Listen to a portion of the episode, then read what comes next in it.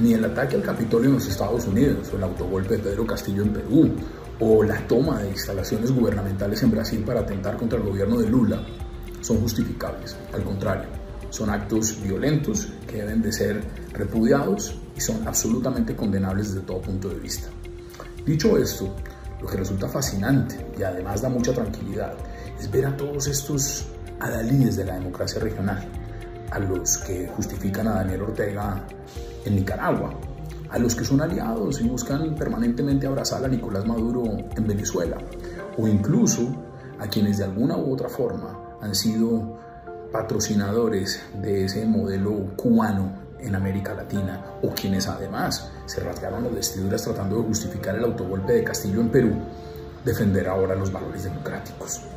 A ver, ¿son esos mismos los que fomentaron también el vandalismo en Chile y en Colombia? Y no nos digamos tampoco mentiras. ¿Van a decir que esto sencillamente ocurre con la derecha populista? No, el populismo y la demagogia no tienen partido y no tienen ideología. Solo basta ver estos charlatanes que en campaña política promovieron la polarización, la demagogia, corrieron la línea ética para ganar procesos electorales, a ver si eran de izquierda o eran de derecha. Muchos de ellos hoy en día gobiernan en América Latina y les toca, en medio del incendio que provocaron, tratar de generar calma, calmar las llamas.